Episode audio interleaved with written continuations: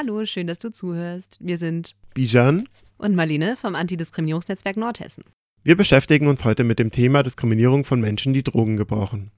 Die Diskriminierung von Menschen aufgrund chronischer Erkrankungen ist laut AGG ein geschütztes Merkmal. Auch die Abhängigkeit von illegalisierten Drogen kann im Sinne des AGG eine chronische Erkrankung darstellen. Doch scheint es keine Einigkeit darüber zu geben, dass Drogengebrauchende durch das AGG vor Diskriminierung geschützt sind. Stattdessen erfahren Drogengebrauchende systematische Ausgrenzung und Kriminalisierung. Meistens wird ihnen die Schuld an ihrer Situation gegeben. Außerdem erhalten sie oft nur eingeschränkten Zugang zur Gesundheitsversorgung und anderen lebenswichtigen Einrichtungen. Auch in der Sprache werden Drogengebrauchende herabgewürdigt. Mit Timo Eichel von der Drogenhilfe Nordhessen wollen wir das Thema der Diskriminierung von Menschen, die Drogen gebrauchen, näher beleuchten. Hallo Timo, schön, dass du heute bei uns bist. Ja, hallo, ich bin Timo, ich bin Straßensozialarbeiter, mache seit acht Jahren sozusagen diese klassische Streetwork hier in der Kasseler Innenstadt hauptsächlich im Rahmen der Drogenhilfe Nordhessen, bei der ich angestellt bin.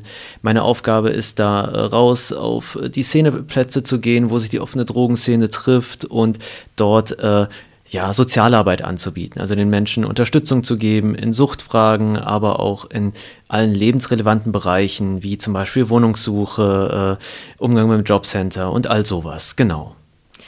Du bist ja heute hier bei uns, weil wir mit dir über das Thema Diskriminierung von Menschen, die Drogen nutzen, sprechen möchten. Erzähl doch gern mal, wie es dazu gekommen ist, dass du dich mit diesem Thema auch befasst. Diskriminierung ist für uns ein wichtiges Thema, weil man das ähm, im Prinzip mit, mit Drogensucht eigentlich ver verknüpfen kann. Drogensucht ist ja sehr stark negativ besetzt und wir haben uns in der Vergangenheit auch immer schon mit dem Thema beschäftigt. Wir hatten äh, 2019 hier zum Beispiel eine, äh, einen Bundeskongress äh, veranstaltet mit äh, Teilnehmern und Teilnehmerinnen aus ganz Deutschland zum Thema Diskriminierung, wie wir uns selbst in der Rolle als äh, Helfende ja quasi selbst hinterfragen können, wo wir vielleicht Teil der Diskriminierung sind. Also dieses Thema durchzieht unsere Arbeit eigentlich schon und wir erleben auch viele Menschen, die sich äh, in verschiedenen Bereichen diskriminiert fühlen. Da müssen wir natürlich äh, eine Antwort geben und Hilfestellung leisten wenn, wenn wir jetzt über das Phänomen sprechen, dann sind wir uns manchmal gar nicht so sicher, welchen Begriff nutzen wir denn jetzt eigentlich, wenn wir äh, von der sozialen Gruppe sprechen, auf die wir uns beziehen. Ähm, wir sagen häufiger ähm, Drogengebrauchende, aber wir fragen uns, ob es vielleicht auch eine Selbstbezeichnung gibt, ähm, die wir stattdessen nutzen sollten. Äh, also gibt es, gibt es eine Bezeichnung, die du nutzt und ähm, warum, warum du vorschlägst, lieber diese Bezeichnung zu nutzen? Ja gut, das ist unterschiedlich. Also ich in meiner Arbeit natürlich nutze äh, das neutrale Wort Klientel habe ich so in der Uni gelernt. Ob das heute noch zeitgemäß ist, weiß ich nicht. Drückt auch erstmal wenig aus. Ähm, da gibt es natürlich eine Vielzahl von Möglichkeiten. Da gibt es äh, Drogenabhängige, Drogennutzer, äh, User, Konsumenten, Konsumentinnen, Drogengebrauchende. Das ist einfach auch dem, äh, dem Blickwinkel verschuldet. Also je nachdem, wie man drauf schaut. Also wenn jetzt jemand sagt, ich äh, gebrauche Drogen, dann spricht mir ja schon mal zu, dass er mit den Drogen irgendwie umgehen kann. Ähm, Drogenabhängig hat natürlich ganz klar eher einen negativen Faktor, da ist halt die Abhängigkeit dann eher im Vordergrund. Ähm, die Drogenszene an sich, so im, im, Kontakt, würde ich sagen, ist eher heterogen. Also da findet man von den Betroffenen eher unterschiedliche Aussagen. Deshalb so einen allgemeingültigen und auch diskriminierungsfreien Begriff würde mir jetzt so gar nicht einfallen eigentlich. Was mir halt wichtig wäre in dem Zusammenhang, wenn ich von äh, Drogengebrauchenden oder Konsumenten oder Klienten spreche, dann ist das natürlich sehr stark auf meinen Arbeitshorizont bezogen. Also ich rede da natürlich von Leuten aus der offenen Drogenszene, von Leuten, die äh, einer äh, unteren sozialen Schicht angehören. Das sind eben nicht die Leute, die jetzt äh, ein großes Einkommen haben, am Wochenende äh, groß Party machen, einen tollen Beruf haben oder sowas, sondern das ist eine ganz klare äh, untere Schicht und das ja, schränkt die Sache natürlich schon mal ein. Ja, das ist ja schon mal ein bisschen angesprochen, wenn DrogenkonsumentInnen thematisiert werden in so öffentlichen Diskursen, da wird ja irgendwie an eine bestimmte Form, ähm, soziale Form gedacht, wie sich das äußert. Und es gibt ja aber gleichzeitig irgendwie auch ganz viele andere ähm, Menschen, die irgendwie Drogen gebrauchen, die als solche gar nicht in Erscheinung treten. Also da ist ja immer auch ein äh, bestimmtes soziales Bild ähm, mit gemeint und mitgedacht. Ja, also die öffentliche Sichtweise von einem Drogenabhängigen ist natürlich ganz klar. Heruntergekommen, lebt in einem U-Bahn-Schacht, äh, ist arbeitslos, kriegt nichts auf die Reihe. Das ist natürlich nur eine Facette. Es gibt ja durchaus auch äh, den Student oder die Studentin, die auf irgendwelche Mittel zurückgreift, damit sie besser lernen kann. Es gibt da ähm, einen äh, berufstätigen Koch zum Beispiel, der äh, sich aufputscht, damit er besser und schneller arbeiten kann. Das gibt es natürlich genauso. Es gibt äh, die Party-People, die am Wochenende mal feiern. Sind natürlich alles unterschiedliche Facetten. Kann man ähm, von außen auch manchmal gar nicht sehen, wer welche Drogen konsumiert. Ähm, wie gesagt, in meiner Arbeit arbeite ich eher mit Leuten, ja, gering oder kein Einkommen, manchmal obdachlos, Großteil äh, von Sozialleistungen abhängig. Das ist so ähm, die Klientel, mit der ich arbeite. Ja, das sind ja dann auch die, die am ehesten von Diskriminierung betroffen sind, ne? Ja, äh, definitiv. Also das wirft ja zum Beispiel auch die Frage auf, ähm, Wieso nehme ich Drogen? Unter welchen Umständen? Also in der Gesellschaft ist es natürlich äh, auf jeden Fall angebrachter, angepasster, wenn man äh, Mittel nutzt, um sich selbst äh, produktionsfähig zu halten oder seine Produktivität auch zu steigern im Arbeitsleben. Natürlich, ähm, es gibt äh, Substanzen wie, ich sage es einfach mal so, äh, Alkohol, Nikotin, kann man auch von einer Drogensucht sprechen ist ja überhaupt nicht so problembehaftet, wie wenn jetzt jemand äh, vor einem steht und sagt, ja, ich nehme Heroin. Das ist ein Unterschied in der Wahrnehmung, ganz klar. Ähm, und wenn wir uns jetzt die Gruppe anschauen, ähm, mit der du arbeitest, ähm, wo wir ja auch sagen würden, das ist die Gruppe, die am ehesten ähm, Diskriminierung erlebt. Ähm, wann ist denn diese Gruppe, beziehungsweise in welchen Zusammenhängen ist denn diese Gruppe äh, am ehesten von Diskriminierung betroffen? Was würdest du sagen? Das ja, ist unterschiedlich. Also generell ähm, kommen bei dieser Gruppe natürlich verschiedene Faktoren noch dazu eben Abhängigkeit von Sozialleistungen, ähm, damit einhergehend mit äh, Drogensucht, häufig Obdachlosigkeit. Das sind ja auch alles nochmal Faktoren, die eine Diskriminierung begünstigen. Ähm, man könnte da so verschiedene Bereiche halt einfach äh, unterscheiden. So bei meiner Klientel würde ich sagen, Arbeitssuche, klar, ist schwierig, wenn man drogenabhängig ist. Wie geht man damit um? Sagt man das gleich seinem Chef? Muss man darauf hoffen, dass der äh, Chef oder die Chefin, dass die äh, dann Verständnis hat für meine Situation oder geht das gar nicht? Was sage ich beim Vorstellungsgespräch und so weiter? Das ist schon mal schwierig. Ähm, Wohnen auch ein wichtiger Faktor, großes Problem. Ähm, was sage ich meinem Vermieter, was sage ich meinen Nachbarn, kriegen die das raus, wenn ich jetzt ein ernstes Drogenproblem habe? Ähm, gibt es dann eventuell, äh, werden diese Gründe vorgeschoben, dass ich dann diese Wohnung verliere? Ähm, Soziales Umfeld, natürlich muss ich auch drauf achten, wie ich mich da gebe, wie ich mich verhalte, ob ich da nicht äh, Stigmatisierung ausgesetzt bin, wenn ich da sozusagen äh, zu viel sage oder das Falsche sage. Ähm, häufig ist es ja auch im familiären Bereich so, dass man dann auch schon mit äh, Vorteilen äh, ja, konfrontiert wird. Sagt man ja meistens so, dass äh, wenn zum Beispiel Eltern Drogen konsumieren, dass sie dann nicht in der Lage sind, ein, ein Kind richtig aufzuziehen. Ob das immer so der Fall ist, ähm, müsste man dann im Einzelfall natürlich auch genauer hinterfragen. Also das sind ja ganz verschiedene Facetten, wo äh, Menschen mit Drogensucht äh, zusätzlich noch diskriminiert werden können. Wenn du das so erzählst, dann bekomme ich das Gefühl, dass ähm, das Feld sehr breit ist, sozusagen, äh, wenn wir uns die Frage anschauen, von wem Diskriminierung von Drogengebrauchenden ausgeht. Ähm, lässt, sich das so, lässt sich das so benennen? Also von wem geht die Diskriminierung aus? Die Frage, von wem diese Diskriminierung ausgeht, hängt ja sehr stark vom äh, dem sozialen Kontext ab, in dem sich die Leute bewegen. Also im öffentlichen Raum ist natürlich klar äh, Passanten, Öffentlichkeit. Wenn ich jetzt äh, beim Arbeitsamt bin und äh, dann dann einen Sachbearbeiter habe, der die ganze, äh, der mich da einschätzen muss, ist es natürlich dann klar äh, ein Behördenproblem. Auch beim Arzt unter Umständen kann man eine ähm, Diskriminierung ausgesetzt sein, wenn dann herauskommt, dass man Drogen, äh, Drogen konsumiert. Zum Beispiel bei, bei manchen Zahnärzten. Die haben zum Beispiel Vorbehalte, weil ja äh, Drogensucht immer stark, also illegale Drogensucht mit einer äh, Hepatitis C-Erkrankung äh, verknüpft ist. Ähm, sodass viele äh, Zahnärzte zum Beispiel auch da Vorbehalte haben, was die Behandlung angeht. All sowas. Also das ist, ähm, das sind im Prinzip äh, alltägliche Situationen, wo man, wenn man jetzt mit beiden Beinen im Leben steht, diese Probleme nicht hat, sich auch erstmal keine Gedanken machen braucht, was für den Betroffenen aber ja durchaus gravierend sein kann. Du hast vorhin erzählt in unserem Vorgespräch, dass es in der HNA, also in der lokalen Tageszeitung hier vor Ort, einen Artikel gibt ähm, über eure Arbeit. ähm, und dass du da in den Kommentarspalten fündig geworden bist, um äh, uns nochmal zu veranschaulichen, was Diskriminierung von Drogengebrauchenden meint. Hast du Lust, da ein bisschen von zu erzählen? Ja, gern. Also ich beziehe mich da hauptsächlich, wir hatten ähm, diesen Bundeskongress, den ich eingangs schon angesprochen habe, da hatten wir im Anschluss daran einen, einen Zeitungsartikel, den wir veröffentlicht haben mit dem äh, Titel Wir fordern Hilfe für alle. Der ist erschienen am 7.10.2019 in der HNA und da kam eine Vielzahl von Kommentaren, die ja ich mir in einer ruhigen Minute mal angeguckt habe und die fand ich sehr spannend. Da kann man äh, sehr viel draus, äh, draus ziehen. Ich würde da einfach mal äh, ein, zwei äh, vorlesen quasi als ähm, Gesprächsgrundlage. Kann man sich mal drüber unterhalten, mal gucken, was, was ihr so dazu meint. Ähm, bei diesen Kommentarspalten, ihr kennt sie ja alle, sind halt die Leute, die geben sich irgendwelche komischen, pseudolustigen Namen. Das spare ich jetzt einfach mal aus. Ähm, ich fange einfach mal äh, mit diesem Statement an, das äh, lese ich mal kurz vor. Ähm, letztlich diskriminiert man keinen, wenn man mit Junkies nichts zu tun haben will. Jeder ist seines Glückes Schmied. Da würde ich natürlich erstmal sagen, ja, klar, das stimmt. Äh, man kann sich ja aussuchen, mit wem man etwas zu tun haben will, mit wem man umgeht.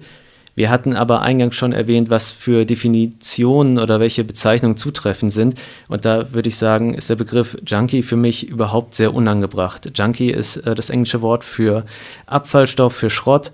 Wenn man einen Menschen mit Müll, mit Schrott gleichsetzt, ähm, dann denke ich, beginnt hier eine Form von Diskriminierung. Deshalb ist dieser Begriff nicht, ja, nicht zu tolerieren eigentlich. Ja, und gleichzeitig, da hatten wir ja auch schon ähm, mit Andreas Kemper drüber gesprochen, dass so Formulierungen irgendwie wie, ja, jeder ist seines Glückes Schmied oder so, das sind halt so neoliberale Vorstellungen damit, dass irgendwie, wenn Leute nicht das erreichen, was man glaubt, dass Menschen erreichen sollten, dass es irgendwie deren Schuld wäre und überhaupt nicht mit den gesellschaftlichen Verhältnissen zu tun hat, unter denen die leben. Da würde ich dir voll zustimmen. Genau, das ist quasi für mich diese neoliberale Weltsicht. Jeder kann das aus seinem Leben machen, was er will. Wenn jemand Misserfolg hat im Beruf, ist es seine eigene Schuld. Wenn jemand Drogen nimmt, dann äh, ist das seine Schuld, dann hat er das selbst äh, zu verschulden.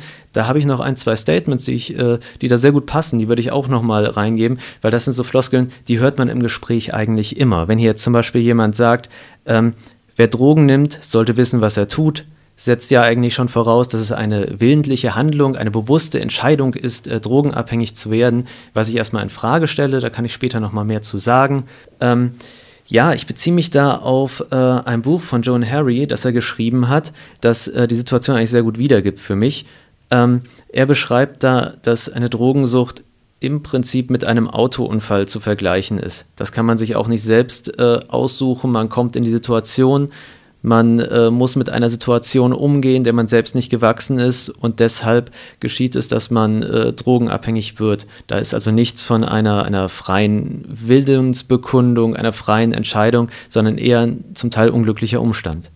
Natürlich gibt es auch Leute, die sich bewusst für Drogenkonsum entscheiden. Klar, ist die eine Seite, gibt aber auch viele Leute, die unverschuldet in die Sucht geraten. Genau, in diesem Rahmen der Kommentarspalte zu unserem Artikel gab es jemanden, der auch äh, sehr konkrete und sehr gute aus seiner Sicht Ideen hatte, wie man mit dem generellen Drogenproblem verfahren sollte. Er hat da viele Punkte aufgezählt. Ich beziehe mich einfach nur mal auf die letzten beiden. Ähm, ich trage die kurz vor. Alkoholiker, Drogensüchtige aus dem Ausland abschieben, das restliche Klientel in geschlossene Krankeinrichtungen zwangseinweisen, clean machen gut, ja, also ähm, eine Krankheit als einen Abschiebegrund äh, zu sehen, spricht schon mal für sich.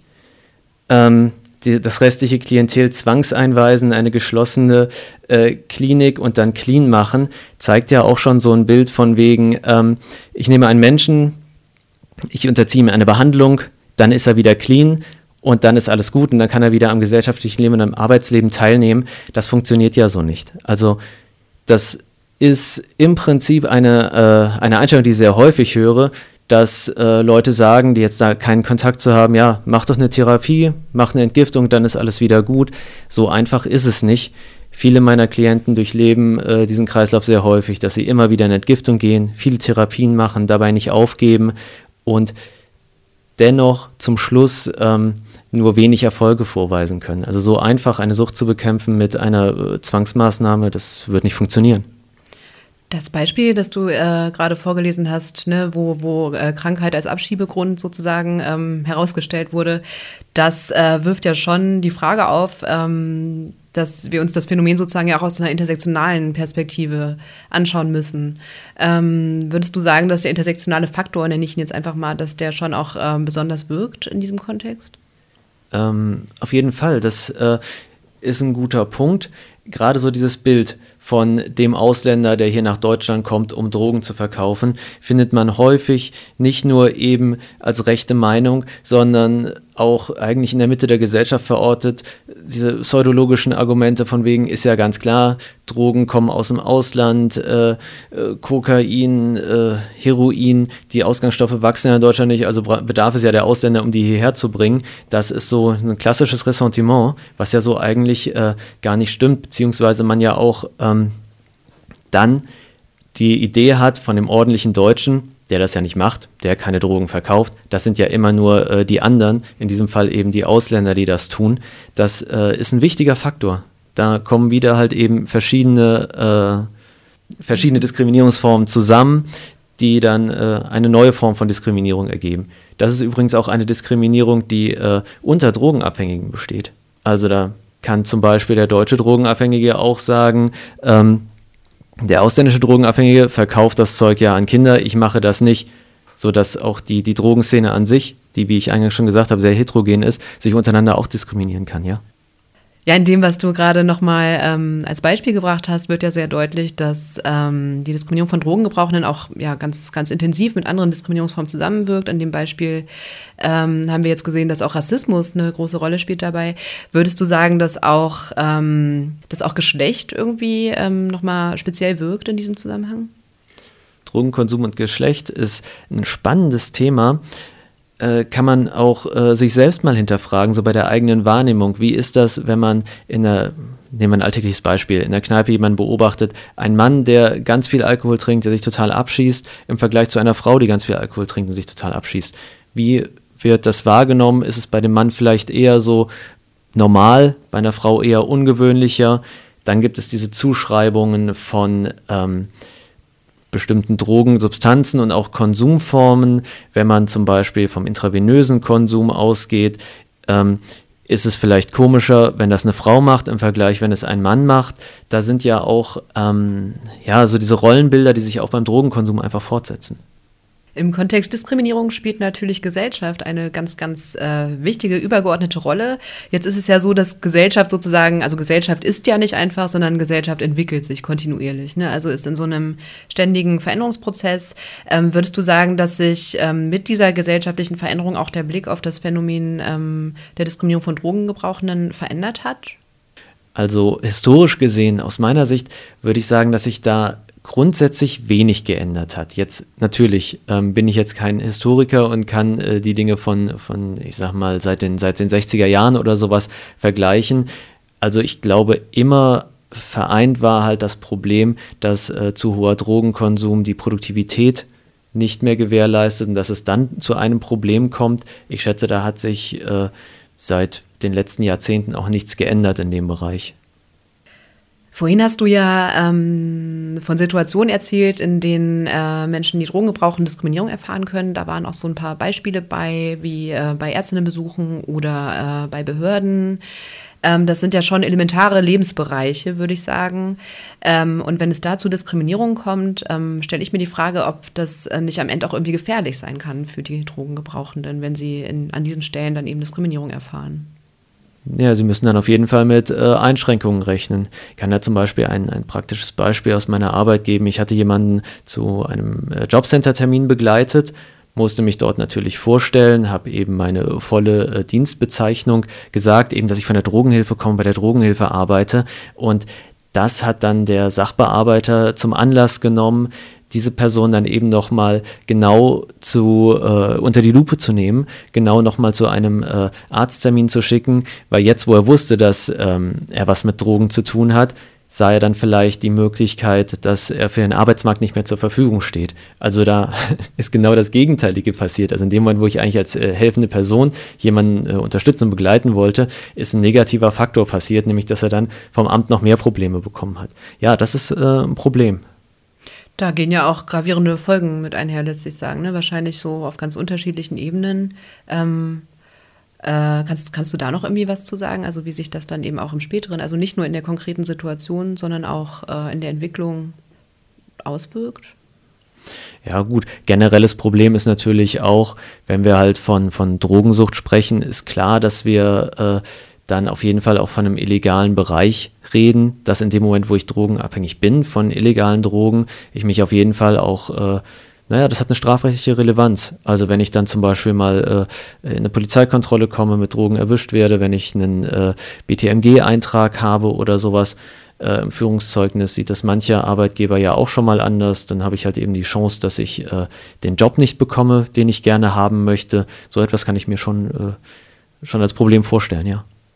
Und äh, gesundheitlich oder psychosozial hat das Folgen? Ja, könnte ich auch von meiner Arbeit berichten, dass sich viele Klienten und Klientinnen äh, scheuen, in manche Krankenhäuser zu gehen, weil sie da schon mal schlechte Erfahrungen gemacht haben, weil sie dort als drogenabhängige Menschen nicht ernst genommen wurden oder diskriminiert wurden und dass sie dann gleich sagen, nee, äh, bevor ich jetzt einen Krankenwagen rufe und da wieder hingehe, dann, dann lasse ich das ganz. Das stimmt, ist auch eine Möglichkeit. Ja, wenn du das jetzt so erzählst, habe ich immer mehr den Eindruck, ähm, dass die Diskriminierung von Drogengebrauchenden ja irgendwie auch ein Resultat der Vorstellung ist, wie man die sich vorstellt. Und das hat man ja total oft so, ähm, dass das irgendwie so selbsterfüllende Prophezeiungen sind. Also Gesellschaft stellt sich eine Gruppe von Menschen irgendwie vor, dass die so sind und dann werden die quasi dadurch in diese so Situationen gedrängt. Ja, das heißt dadurch, dass sich Gesellschaft quasi Drogenkonsumierende ähm, als eine bestimmte Art und Weise von Mensch vorstellt und auch von sozialen ähm, Begebenheiten vorstellt, unter denen das passiert, dadurch die Menschen quasi erst in diese Situation gedrängt werden. Ne? Und dadurch, dass man die so sieht, dadurch die Ausschlüsse passieren aus zum Beispiel Zugang zu Jobs, zu Wohnungen, zu Gesundheitsversorgung und das eigentlich die Menschen erst in die Situation bringt, ähm, in die man sie quasi vorher, also in die man sie vorher schon reingepackt hat. Vielleicht ähm, da zum Beispiel aus dem öffentlichen Raum wo auch Diskriminierung stattfindet, gerade für äh, offene Drogenszene. Gibt ja immer mal verschiedene Plätze oder Drogenszene-Treffpunkte, die ähm, in der Kassel oder am Rand der Innenstadt äh, so emergieren, also in Erscheinung treten. Und dann werden die Leute dort äh, vertrieben, aus welchen Gründen auch immer, weil, sie, weil die Beschwerden zu groß werden. Dann geht das an einem anderen Treffpunkt weiter. Ähm, natürlich wenn ich eine Person bin, die sich immer neue Plätze suchen muss und immer wieder dasselbe Spiel ist, wenn ich immer nur erfahre, dass ich hier störe, ich aber auch gar keine Chance kriege, es irgendwie äh, anders oder besser zu machen, übernehme ich halt diese Handlung auch irgendwann. Weil wenn ich mich anstrengen kann, wie ich will und zum Schluss trotzdem meinen neuen Platz, meinen neuen Treffpunkt äh, verlassen muss, was soll ich da an meinem Verhalten ändern?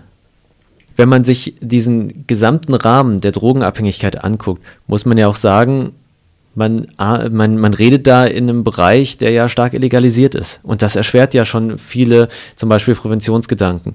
Immer wenn man über äh, Drogensucht, Drogenabhängigkeit von illegalen Drogen redet, schwingt da ja einerseits, wie schon erwähnt, diese Schuldfrage, aber auch die Illegalität. Das äh, erschwert viele Bereiche. Wenn man nur zum Beispiel daran denkt, ähm, aus meiner Sicht wäre äh, Drug-Checking eine sehr gute Idee. Also die Maßnahme, dass es eine öffentliche Stelle gäbe, wo Leute ihre Drogen hinbringen können, wo dann genau kontrolliert wird, was da drin wäre. Super wichtige Sache, kann nicht stattfinden, weil das wäre in dem Moment ja dann selbst illegal, wenn eine Teststelle diese Drogen annehmen würde. Dann würde sie ja sofort schon Drogen besitzen. Bereich äh, Prävention im Prinzip ähnlich. Präventivarbeit würde viel einfacher gehen, wenn man jetzt ähm, sein Augenmerk eben gar nicht auf diese Schuld, auf diese äh, Illegalität lenken könnte, sondern wenn man einfach offener und freier über Drogen reden könnte. Natürlich, das äh, erschwert die Sache, äh, letztendlich erschwert ja auch unsere Arbeit mit, wenn man ähm, sich überlegt, dass viele Safer-Use-Maßnahmen, äh, wie zum Beispiel äh, Spritzenautomaten, im großen Teil immer noch mit etwas Negativem, etwas Illegalen verknüpft sind, ist das äh, gefährlich für, für die Drogenabhängigen selbst.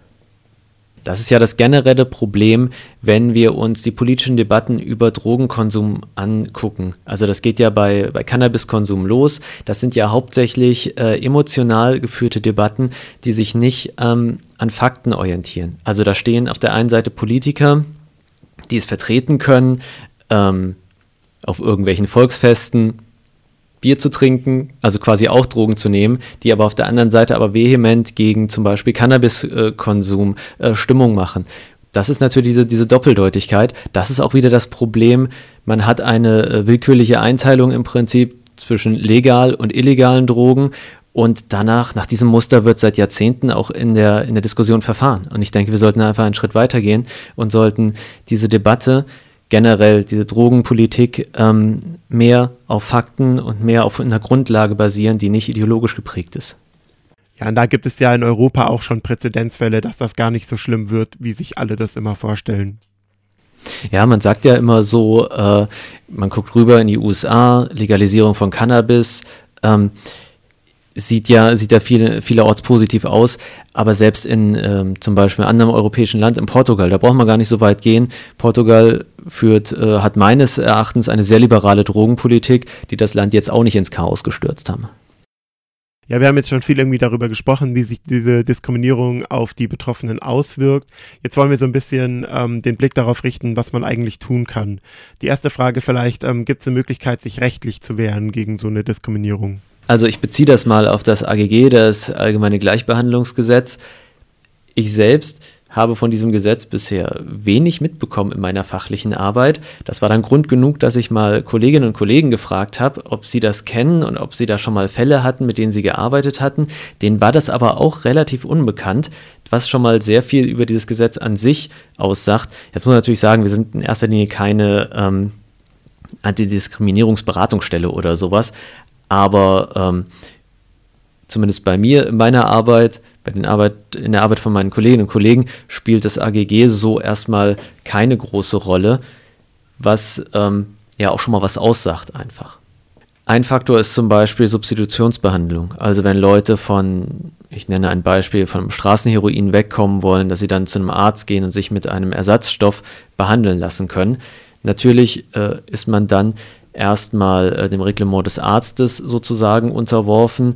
Ähm, das ist über eine, eine Ärztekommission geregelt. Man könnte sich natürlich bei der Ärztekommission im Rahmen beschweren. Eine Beschwerde kann halt nicht anonym erfolgen, sondern muss halt äh, Namen, äh, einen offiziellen Namen erfolgen. Und das äh, überlegen sich natürlich auch viele Klienten zweimal, ob sie ähm, dem Arzt oder der Ärztin, von der sie ja jetzt abhängig sind in gewisser Weise, dann äh, eventuell äh, Probleme machen, ob er diese Probleme dann nicht weitergibt an, ähm, ja, an die zu behandelnde Person. Das ist ähm, eigentlich so, hatte ich das eigentlich noch nie. Dass, äh, ich erlebe häufig, dass sich Leute über die, äh, diese Arztbehandlung beschweren. Ähm, dann zeige ich ihnen die Möglichkeit auf, wo sie sich offiziell beschweren können und dann ähm, hört die Bereitschaft aber auch schon auf, weil sie einfach negative Konsequenzen für sich befürchten. Das ist ähm, generell, wenn man das über eine gesetzliche Grundlage macht, diese Beschwerdemöglichkeit, äh, das setzt natürlich auch schon Ressourcen raus, voraus und Potenziale, die auch viele Leute ja so gar nicht, äh, gar nicht gelernt haben oder gar nicht mitbringen. Also ich muss in der Lage sein, einen Amtsbrief zu verfassen in der Amtssprache. Dann wird dann eine Antwort kommen, da muss ich die verstehen, muss darauf äh, reagieren. Das sind Dinge, die ja mal nicht eben mit einem Brief erledigt sind, sondern da muss man sich ja unter Umständen auf einen längeren Schriftwechsel gefasst machen, eventuell auch auf einen gerichtlichen Weg.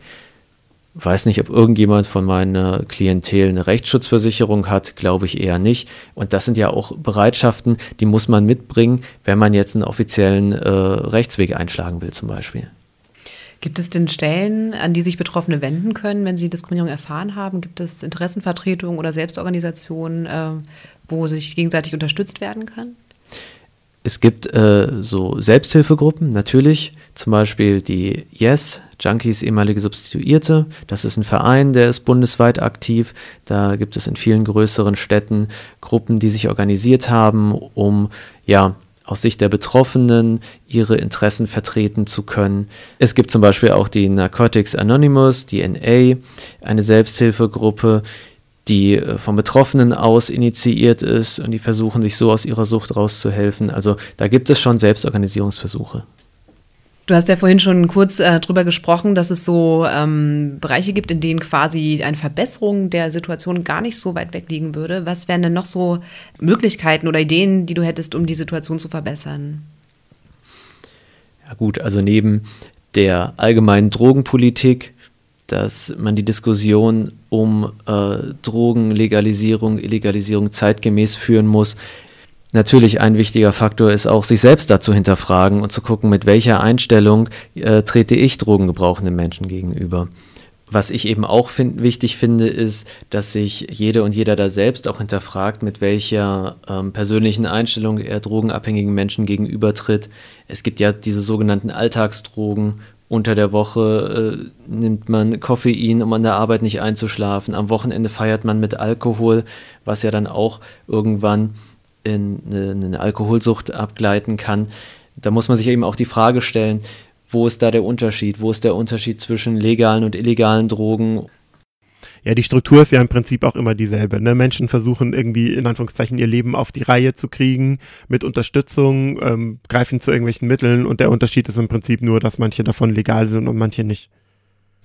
Was kann denn getan werden, um auch die öffentliche Wahrnehmung bzw. das Verständnis für diese Form der Diskriminierung vor allem äh, zu erhöhen? Tja, also ich denke, das, was wir hier machen, ist schon mal ein ganz guter Anfang. Das Thema öffentlich machen, öffentlich drüber reden, eben aus dieser äh, Tabuisierung rausholen, aus der Illegalität rausholen, sich mit den Leuten auseinandersetzen, die betroffen sind, mit den Menschen reden, eben diese Einstellung, ja, zu überdenken, ob Drogenabhängigkeit immer selbst verschuldet ist, ob es da nicht gesellschaftliche Faktoren gibt, die das eben begünstigen, die äh, Schicksalsschläge, die dazu führen, dass Leute drogenabhängig sind, dass man von dieser Schuldfrage auch generell erstmal wegkommt und das Ganze nicht so defizitär betrachtet. Letztendlich hat jeder Mensch ja verschiedene Facetten, verschiedene Dinge, die ihn auszeichnen oder auch nicht. Und da ist Drogenabhängigkeit eben ein Teil von der Persönlichkeit. Und ich finde es zum Beispiel wichtig, dass Menschen nicht auf diesen einen Teil reduziert werden, auf diesen negativen Teil, sondern dass man sieht, dass es da eben auch noch ganz viele andere Teile in den Menschen gibt. Uns hören ja jetzt bestimmt auch Leute zu, die sich mit der Thematik, über die wir heute gesprochen haben, noch gar nicht beschäftigt haben. Hast du denn einen Tipp, ähm, was Leute tun können, wo sie sich informieren können, an wen sie sich vielleicht auch wenden können, um äh, noch mehr Informationen zu dem Thema zu bekommen, vielleicht auch sich äh, zu engagieren oder so? Ja, was äh, jeder oder jeder Einzelne natürlich tun kann, ist erstmal äh, diese Aufmerksamkeit für sich zu entwickeln, zu haben. Dass wenn man zum Beispiel durch die Stadt geht, nicht einfach sagt, ach ja, da bettelt irgendein Junkie oder sowas, sondern dass man äh, wahrnimmt, da steckt ein Mensch hinter mit einem äh, persönlichen Schicksal, dass man ähm, zum Beispiel die Institutionen unterstützt, die professionelle Hilfe leisten, ähm, da haben wir hier in Kassel ja auch, äh, auch einige, auch äh, Vereine, die auf Spenden angewiesen sind. Das äh, ist auch ein wichtiger Weg. Damit wir zum Beispiel weiterhin eine gute Arbeit machen können, sind wir eben als gemeinnütziger Verein eben auch auf Spenden angewiesen. Äh, sowas, das wäre ja schon mal ein Schritt in die richtige Richtung. Ja, Timo, theoretisch wären wir am Ende äh, mit, mit unserer Runde hier heute. Gibt es denn was, das du gerne noch teilen möchtest mit den Menschen, die uns heute zuhören? Ja, also um einfach nochmal so dieses, dieses Verständnis äh, herzustellen, einfach ähm, würde ich vielleicht einfach nochmal kurz so, so berichten, dass eben dieses klassische Bild des Drogenabhängigen, ähm, dass er eben äh, faul ist, nicht arbeiten will, nur rumhängt, das ist ja gar nicht so gegeben. Also wenn ich äh, abhängig bin von Drogen, wenn ich keinen Job habe und muss äh, mein Geld für Drogen organisieren, ist es im Prinzip ein, ein Fulltime-Job, wo ich mir den ganzen Tag Gedanken drüber machen muss. Ich bin den ganzen Tag unter Strom, es ist äh, wetterunabhängig, ich muss ja immer gucken, ähm, dass ich äh, an das komme, was ich brauche. Ich brauche das Geld dafür. Ähm, das ist im Prinzip keine leichte Aufgabe. Viele Leute, die ich kenne, sind äh, morgens schon ab 8 Uhr in der Substitutionsbehandlung, das jeden Tag, also somit mal eben äh, einen ganzen Tag schlafen und mal 12 Uhr, 1 Uhr aufstehen, ist halt nicht. Das ist äh, für mich, denke ich, äh, das, was ich nochmal mit auf den Weg geben will, dass so diese gängigen Klischees, die man von Drogenabhängigen hat, einfach häufig gar nicht stimmen. Ja, lieber Timo, vielen Dank, ähm, dass du bei uns zu Gast warst und dass du uns einen Einblick in deine Arbeit und deine Perspektive gegeben hast. Ja, danke schön, dass ich hier sein durfte und danke fürs Gespräch und danke fürs Zuhören. Ciao.